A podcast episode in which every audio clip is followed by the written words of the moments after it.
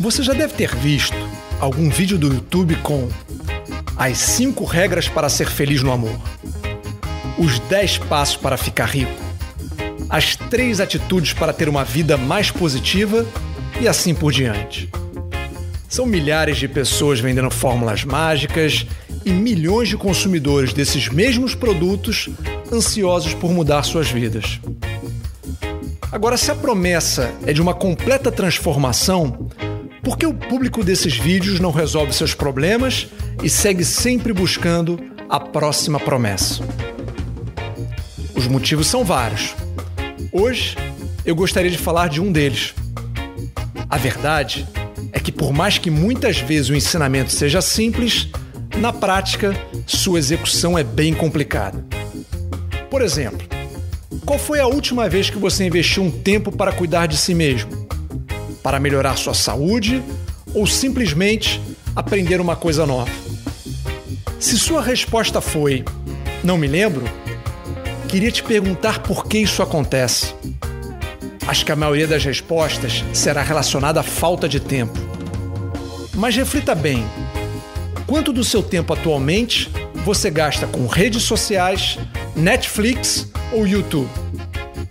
Faça o teste na grande maioria dos celulares, é possível acessar o histórico de tempo gasto com cada aplicativo.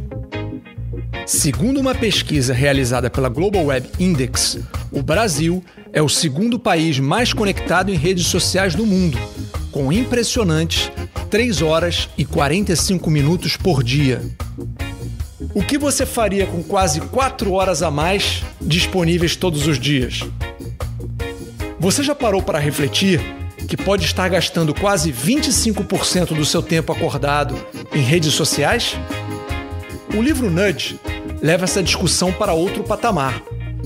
A partir de situações reais, ele mostra como maneiras distintas de apresentar um problema ou definir regras para um processo podem mudar completamente nossa decisão. Um exemplo interessante é o da pílula anticoncepcional. A versão mais popular é composta por 28 pílulas, sendo as sete últimas sem princípio ativo. Ou seja, sua função é garantir que a mulher mantenha o hábito de tomar uma pílula diariamente durante seu ciclo de 28 dias.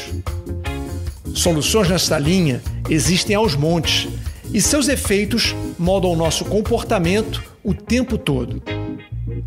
Voltando ao exemplo do celular, que tal limitar automaticamente a execução de um aplicativo após um tempo pré-definido?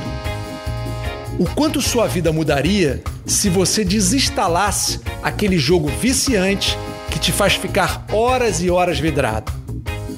No fim, as decisões são sempre suas, mas não esqueça que alguns fatores externos podem ajudar ou não você a seguir seu melhor caminho. Se quiser descobrir a versão em vídeo desse texto ou simplesmente trocar uma ideia, me siga no Instagram em mafei.talks. E não deixe de se inscrever no canal para novos áudios toda semana.